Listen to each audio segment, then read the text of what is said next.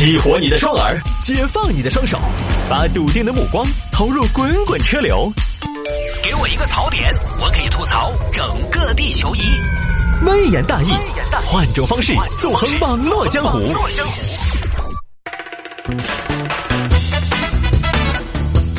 欢迎各位来到今天的微言大义，要继续跟您分享网络上一些热门的、有意思的小新闻。来，有听众朋友说聊一下唐山收费站工作人员说，我们除了收费什么都不会干，这么一个事情。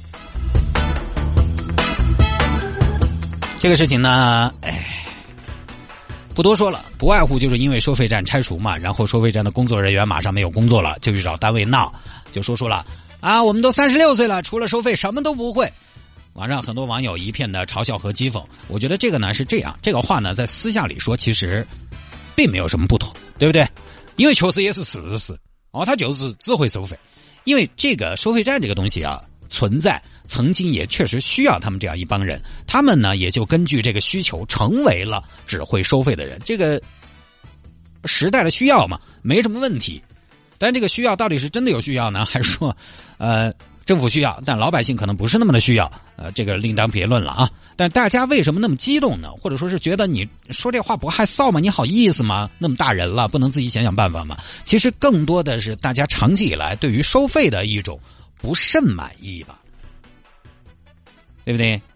你也晓得那个东西啊，到期了，有的时候又得延长，说这个还没还完，然后这条收完了吧。咱们又说要统筹还贷了，是这些年呢交通状况的改变，大家是看在心里啊。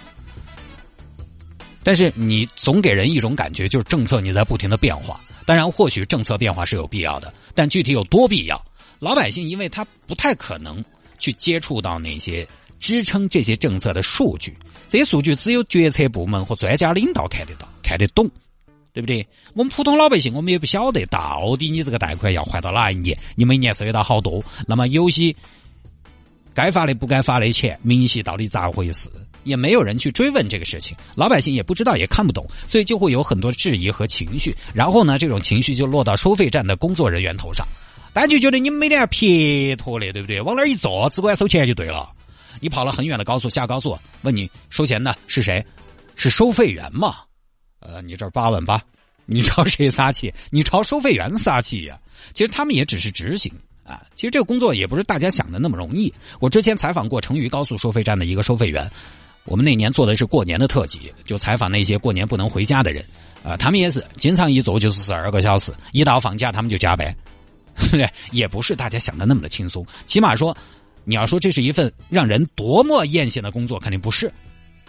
没得啥子博士去当收费员嘛？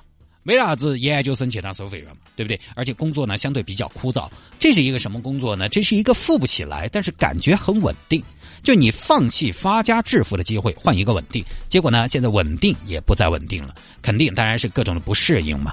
这个是正常的。你想一个人按部就班十多年、二十年，突然要变化了，恐慌没有抓拿都很正常。而从另一个角度来说呢，我觉得因为政策变动而导致一部分人没有活干了。国家安排一下，解决一下，我个人觉得是应该的。这个大家可以再讨论啊。起码我觉得人家可以提这个诉求。说收费员，大家可能没什么感觉，或者说啊，大家觉得因为这个收费公路的事情啊，可能对收费员有一定的意见。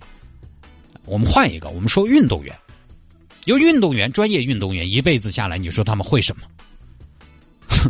除了金字塔塔尖的极个别的在国际大赛上能够拿到成绩的，其他大量的打酱油的金字塔底部的专业运动员也没有一技之长，在专业运动队长大，社会经验也为零，对不对？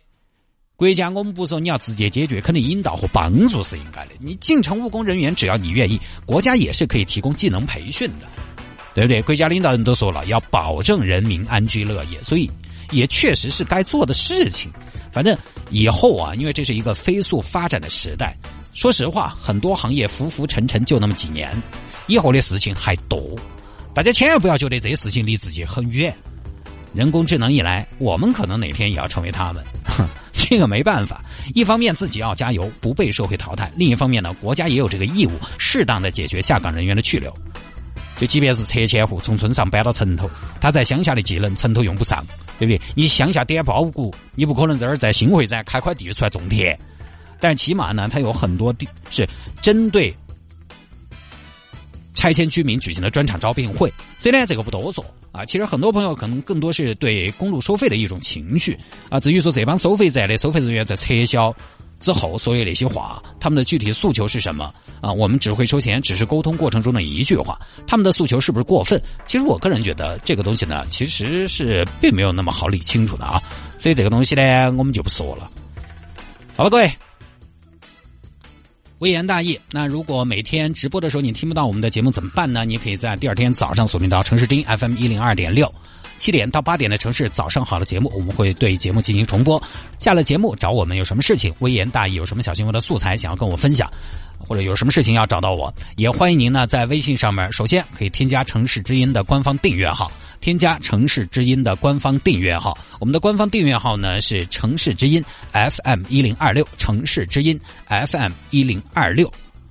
搜出来结果有一个绿色头像，那一个就是我们的官方订阅号，你呢可以加为关注。然后页面的左下方有一个 DJ 在这里这个栏目，里面就是城市之音所有主持人他们自己的社区。那么想要参与哪档节目主持人的互动，直接进去留言就可以了。另外呢，我也在上面公布了自己的私人微信号，如果您想一对一、单对单的来跟我进行交流和沟通，也欢迎您在里面去获取我的私人微信号，然后加为好友来跟我留言就可以了。来，今天第一个，我们来看这个女子偷转父亲三百万，和男友国外吃喝玩乐，拉黑了家人。这个事情发生在成都啊。最近成都有一个网友叫一个失业父亲等待女儿归，这个网名挺长的啊。下面请欣赏一个失业父亲等待女儿归演唱的，是不是这样的夜晚你才会想起这样的想起想起我？好，说回来。这名网友呢，上个世纪六十年代生人，早年和老婆离婚了，自己一个人又当爹又当妈的把女儿带大了，给女儿的都是最好的，吃好的，穿好的，上学也是私立学校，想想也挺不容易的。因为一个男的带一个女儿，我个人觉得又要挣钱，还得带孩子，女儿又得看得紧，对不对？你不像男孩，男孩有的时候放养，可能自己还放心一点；女孩放养，你真的当老汉的就心头嗯不得劲啊！你自己一个人又当爹又当妈的，把女儿带大了。老爸把女儿拉扯到了十八岁，十八岁那一年，女儿就说想出国留学。爸，我跟你说嘛，我觉得我高考可能不太乐观，是吧？那川大行不行？嗯，川大没得希望，川村可能得行。你估分准不准呢？准，爸，我跟你说嘛，我还没考，我就晓得考不到三百。嗯，那你怎么打算的？复读？哎呀，爸，我不想复读了，我都复读两年了，我啥子嘛？我复读几十？那你怎么打算的呀？我这个样子想的吧，我想出国，出国，嗯，出国，因为其实国外发达国家比较，他比较强调那个素质教育噻，他们不以成绩作为唯一的评判标准，他不像我们这儿，哎呀，成绩好了啥子都对，我觉得多势利的，对不对嘛？我觉得我还是比较适合发达国家那种教育体系，嗯，有点道理。打算去哪个国家？嗯，我想去美国，美国，美国，爸爸不是很赞成，美国不要去，美国挺危险的。那美国不得行的话，加拿大如何嘛？加拿大华人多，地广人稀的，各方面都不错。加拿大有什么学校啊？我看了一下，加拿大有个那个刚果布拉柴维尔国立中文大学。嗯，呃，那行吧，这样你也长大了，你自己的思考结果，我尊重你啊。这个也应该出去看看外面的世界了。你能有这样的想法，爸爸很欣慰啊。出国是个好事情，多走一走，多看一看，读万卷书，行万里路。阅人无数啊，都是财富。爸爸老了，除了你也没什么盼头了，全力支持你出国留学。嗯，但是爸，我跟你说，加拿大留学就是它有个缺点，学费有点贵。嗨，这个孩子你不要担心，爸爸也没什么钱，但是供你留学应该够了。你等一下，爸爸给你看样东西，来拿一张卡出来。你看这张卡后头，爸爸攒了二十年的积蓄，里头有三百万，专门给你留学了。你爸，女儿不孝，谢谢你的养育之恩，将来学成归来，一定好好报答你。哪个要你报答？我是你爸爸的嘛，应该的噻。好嘛，爸爸，那谢谢。那这张卡我就背过去了。不，女儿，我不会给你的。哈哈哈哈你带过去，人生地不熟的不安全。爸。那边挺安全的，加拿大的治安多好啊！晚上出门鬼都没有一个。我长大了可以保管了。不，你长大了，爸爸是不是比你更大？哎，我跟你说，姜还是老的大，我还是不放心哦。啊，你卡放了我这儿，但这样，一年学费我给你三十万，如果生活上各个方面还不够的话，我就再给你追加，好不好？女儿一想，嗯，行吧，行吧，行吧，爸爸好。啊，这说着说着就要出国了，但这边呢，小姑娘一听说爸爸的卡上有三百万，各位，三百万呢，现在说实话也不是太大一笔钱。但是也不是小数目了，实际上三百万对现在很多大城市的中产家庭来说，改变不了命运。什么意思呢？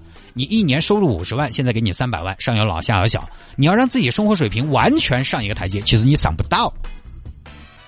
你估到上拿三百万，可能就要办到，就最多就是再买一套房嘛。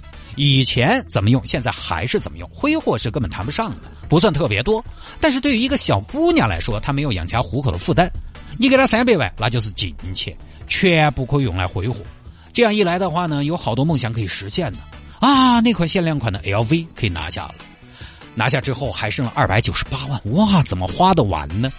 对小姑娘来说诱惑很大，于是呢就想方设法的要把里面的钱弄出来。后来小姑娘找了个机会，就把卡拿出来，然后去银行把钱全部转到了自己卡上。其实这个地方我在想，这么大额的一个转账，这么重要的一张卡，爸爸那边难道没有开短信提醒吗？是不是？反正总之呢，就转过去了。爸爸里面也不晓得，终于要出国了。爸爸把女儿送到了机场。离别的机场是一个分手老地方。呃，这个好像不是唱的妇女，唱的分手。反正就离别嘛啊！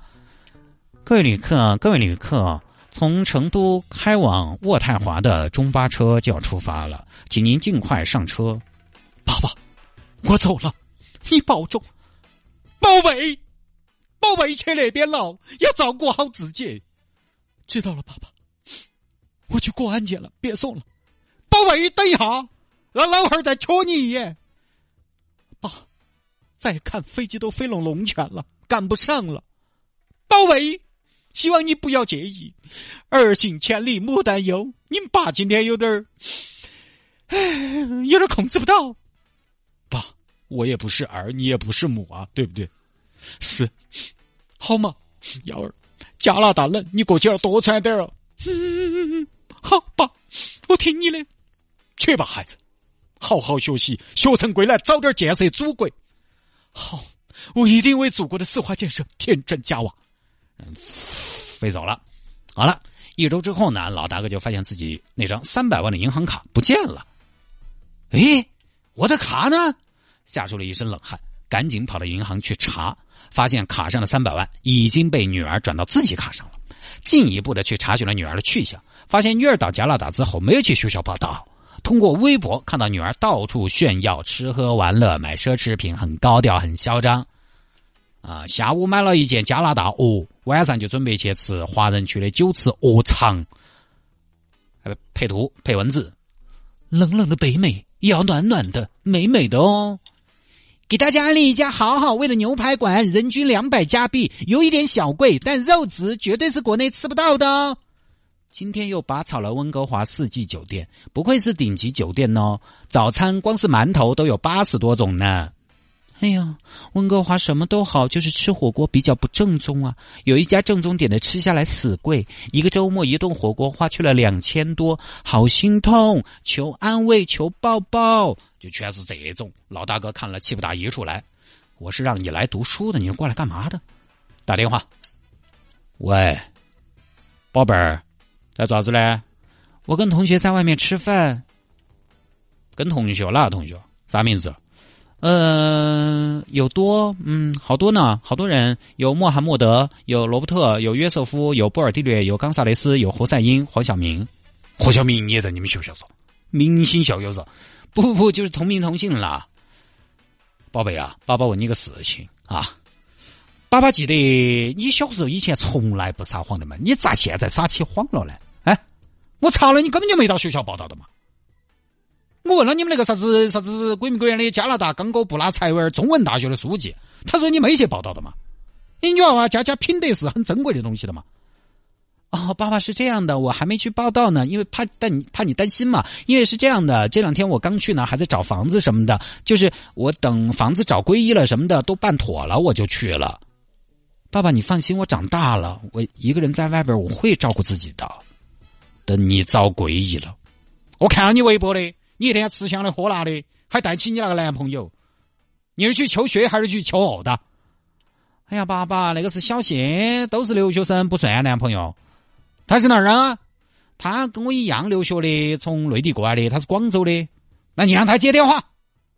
喂，谁谁你好？哎，你好，小谢，你是广东人啊？嘿呀嘿呀，你会不会说普通话？叔叔，我刚不来普通话，因为我从小在香港长大嘛。我跟你说啊，小谢，我就那么一个女儿，你要跟她耍，你就对她好点晓不晓得？哦，不然我要收拾你哦。我知道啊，叔叔，我真的好爱她，我觉得她好巴适呀。哈，小子，你说广东话咋那么多四川词汇呢？因为那个我们家的有几个哥老倌都是四川人嘛。哦，好，晓得啊，你把电话拿给我们女儿，谢谢啊。好啊，叔叔。喂，爸，还有啥事啊？女儿，爸爸这次选择相信你。卡上的钱呢，我也发现了，你也不要解释，转了也就转了，知道吗？好好上学啊。晓得了，爸哈，你放心。好，过了一段时间呢。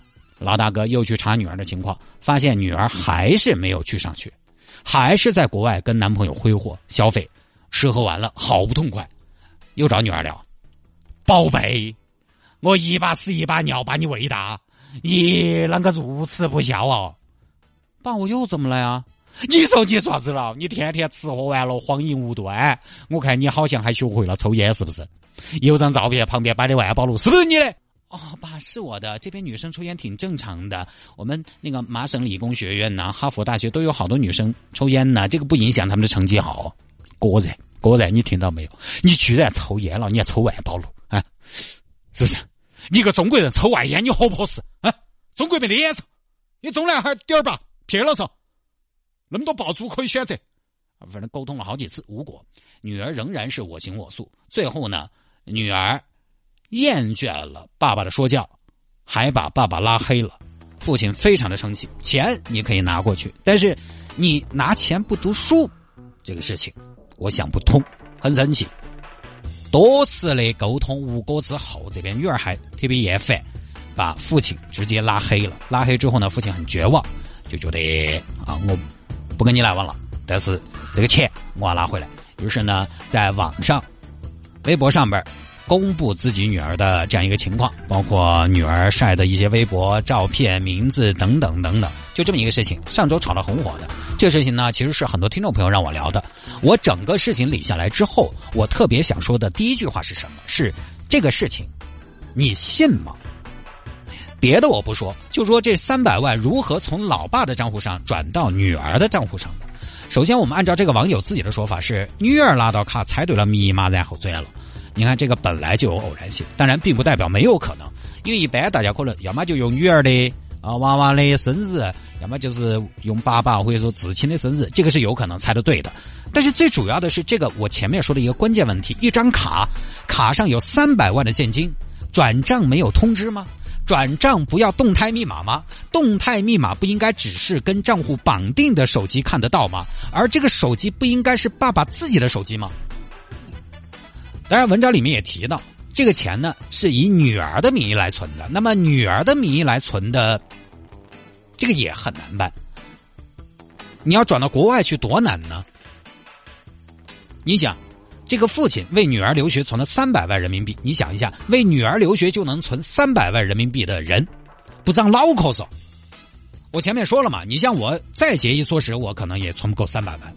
存二十年，我们就打存二十年。从一九九七年开始，一年都要存十五万。一九九七年呐，能赚那么多钱的人，起码的资金安全可能还是懂得起的吧。所以这个里面的问题就是，这三百万是如何从爸爸卡上到女儿卡上的？如果说这个绑定的手机是女儿的手机，那么我想问一下爸爸：爸爸，你自己把这张卡留在自己那儿，有什么意义？因为对不对？你的手机动态密码是绑定到你女儿手机上的，账户也是你女儿的，她还有自己的证件。那你把这个实体的卡扣下来有什么用？她完全可以去注销嘛，挂失就完了嘛。你要卡就没得用了，就废了的嘛。而且三百万要弄到加拿大去，可能就更不容易了。外汇管制不管的嘛。而且这个事情大家发现没有？感觉细节很多，但其实整个看下来没得啥细节。你比如说存了三百万留学，然后规定一年学费三十万，那你女儿要留学十年嘛？而且怎么会规定学费三十万？学费那不应该是学校收多少你给多少？这个学费不应该是学校规定的吗？那怎么是爸爸来规定的呢？好吧，就算爸爸说学费有上限，你也不能挑太贵的读。好，那规定了一年学费三十万，后面又说不够就追加，那这个规定有什么用？而且文章里面没提女儿到加拿大的哪个学校，也没提到中间跟女儿电话沟通过没有，都是什么呢？都是微信截图。那我就有理由怀疑，羡慕有两个微信号的人，包括从爸爸给女儿微博留言这些来看，我发现啊。这个大哥呢，是一个对加拿大留学知之甚少的人。当然，我对国外留学也知之甚少。但是如果有一天我女儿如果要留学的话，那肯定也会对这个国家如数家珍的。恰恰从目前曝光的这些东西来看，没有细节，大量的内容都是：哎呀，我从小把你拉扯大，多么的多么的不容易，你要好自为之，诸如此类的。但基本上呢，每个家长都给自己娃娃说过的话，而且对方是基本。都没有回复过。现在这个网友的微博账户，就是这个爸爸所有的爸爸的账户已经不存在了，都删了。那我更有理由怀疑了，怀疑你是不是看事情闹大了，讨论太多了啊？你自己怕了。在之前呢，其实也有网友去看过这个账户的关注对象，发现他微博里有关注的全是明星之类的。你说一个五十多、六十岁的男人也关注明星艺人呢，多少有点不太合常理。所以我暂时不站队。我不说他一定是假的，但是我也不认为他一定是真的。真假都不晓得，你说有啥子好讨论的？各位，现在网上啊，我告诉你，这种东西很多，它也不是个新闻，它就编编段子、编编故事，传一传，然后挑起大家敏感的神经，就是网友发一发，制造一个假对话，就成了个新闻。然后这些事情无一例外的奇葩极端，能够迅速的挑动大家敏感的神经和情绪。这个事件，因为大家就喜欢看两种事物，新闻哈。两种事物极其美的和极其丑的，但是极其美很难，但极其丑都可以。我就说有一些吵架的电视节目，有时候那个不温不火，导演都要在那儿发脾气。你们这个矛盾不尖锐呀，那个冲突没得张力呀。首先要骂起来，然后慢慢再和好啊，这个才动人呐，这个才好看啊。人就是这样。你看，我们很多听众就被挑动了吗？啊，你个狼心狗肺的小女生，没良心，不孝子孙。其实到底咋回事，根本就不清楚。但你话说回来，出国留学的孩子们里面肯定有这样的，但是可能没得咱们的夸张。就说起来，我身边就有一个案例，我不编段子啊，我朋友的朋友比这个还要离奇。跟父母说呢，出国了，家里边条件也可以，结果呢，哎，那个女娃娃起码还去了趟加拿大嘛，对不对？这个是什么？这个根本就没走。成都人说出国就在成都待着，因为坦白讲，成都你有的时候要碰到也挺难的。一直没出轨，就在成都天天耍耍几年，几年后娃娃都有了。然后后来爹妈知道了没有？也不知道。其实可能 很有可能，可能生了娃他就回来了，或者爸我留学归来了，这个也不好说。所以如果这个事情是真有其事，那么其实我觉得也不难办。如果女儿都这样。无论是出于情义还是法律，父亲呢都可以诉讼。一般呢，女儿拿爸爸的钱这种，在实践当中一般是不按盗窃罪处理的，因为这个，说实话，你也不要说什么法律不完善啊，不要说咱们国家的法律没有做到法不容情，即便是法律完善了，真是在我们国家，你要把你女儿丢进去了，判他个十年二十年的，你自己都不舍得，算了嘛，警官都是一家人。对不对？family 的嘛，一家人不说两家话的嘛，你对不对嘛？但是你可以诉讼，可以要求子女返还这个钱。哎，但说实话，你都五十多六十了，你点钱你不留给他，你留给哪个嘛？都是独生子女，对不对？再但是呢，父亲这个行为啊，骂女儿，包括曝光女儿隐私，涉嫌隐私权和名誉权。如果事情是真的，最坏的结果大家对簿公堂，就这么一个结果。还钱，那这边呢，可能还要赔一点钱。其实留学这个事情啊，我个人觉得是把双刃剑。如果孩子懂事呢，离家远，成长的可能会快一些。但如果这个娃娃自觉性差，没得底线，远离父母，其实就是让他自生自灭。所以我从来不认为孩子太小出国是一件好事情。在国内成不了人才，在国外就想出人头地了，凭什么呀？留学出国这些事情，我个人认为不是那么着急的一件事情。当然啊，你说你家里边条件特别好，从小你就可以在国外生长啊、生活、学习，那当然这个就相当于移民了。这个当然我们不说啊，我们说大部分，我觉得不是那么着急。我们几个大学同学，他们都是大学上完之后工作了几年，三观清楚了。想明白自己想过什么样的生活了，想明白了自己想有一个什么样的未来了，有了一定的基础认知才出国的。这个时候，你看待生活、看待世界都不一样了。我始终觉得，人要先有大方向，再有小细节。三观就是大方向，知识技能就是小细节。没有方向也可能能成，但是可能效率很低，要走不少冤枉路。像无头苍蝇一样乱撞，所以方向很重要，但是人要有大方向。就是我身边的大部分的朋友可能都要二十多才有。还有呢，关于这个子女的教育问题，很多朋友看了这个消息之后呢，觉得首先又开始分析了啊，觉得这个离异家庭嘛，对吧？爸爸一个人把女儿带大的，可能这个离异家庭对子女的影响很大。这个我一直其实觉得未必，我觉得有的时候可能大家夸大了离异对孩子的影响。呃，因为我身边好几个离异家庭长大的孩子，跟着妈妈的人都很不错，性格也没什么显著的缺陷，懂事又踏实，也努力，甚至情商可能还不低。当然，可能有些呢，他自己内心可能有一些，比如说缺乏安全感啊这种心态，但是至少呃，我们从社交包括融入社会来说，都没有什么太大问题。你要说缺乏安全感，或者说大家性格上的一些缺陷，见哪个又有十足的安全感嘛？哪个的性格又是绝对完美的嘛？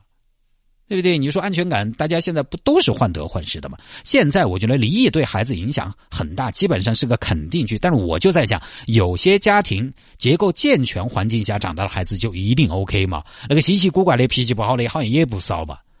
这个就跟我以前说市面上那些生男孩小秘方没有科学依据是一样的。首先，你得确定一个标准。你比如说这个性格缺陷啊不足，啥子是缺陷？啥子才是不足？这个东西没有办法量化呀。孤僻就是缺陷吗？啊，不想出去社交就是缺陷吗？或者有时候脾气大一点、暴躁一点就是缺陷吗？那这个就多了去了。而且什么样的程度算暴躁？什么样的算和蔼、平和？标准都没定，本身这个标准。就不太好量化，除非我觉得你做一个什么呢？做一个大数据，离异环境下长大的孩子，以后四十年对他的事业、家庭进行跟踪，调查离异家庭孩子和非离异家庭孩子几十年的什么呢？人均收入、婚姻状况、违法记录等等，大数据一二三四列出来，这样呢，勉强我可能觉得有点道理，不然就是这种情况，就孩子一出问题，如果他们爹妈离婚了，那意料之中。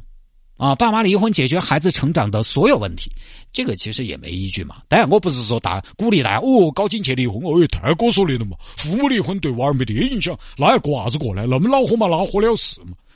也不是这个意思，就是真正的影响出在哪里？父母离婚不背所有的锅，其实父母对离婚的不适应，我个人觉得可能才是导致子女行为偏差的关键。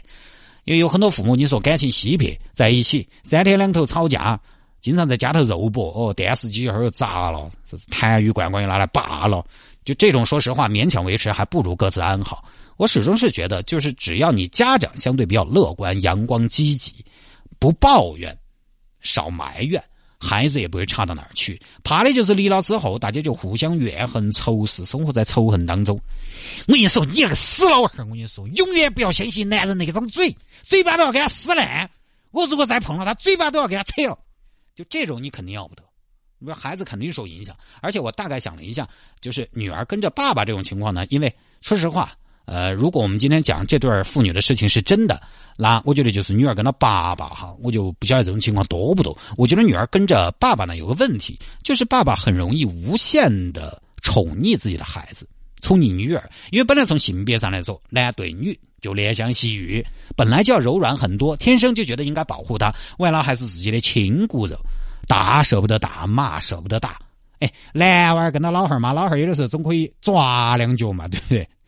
跟妈就不一样啊，女性比较善于表达，也喜欢碎碎念，比较适合教育女儿的一种方式。而且女儿跟妈在相处中，妈妈她不会去无限的将就女儿，但老汉儿就要。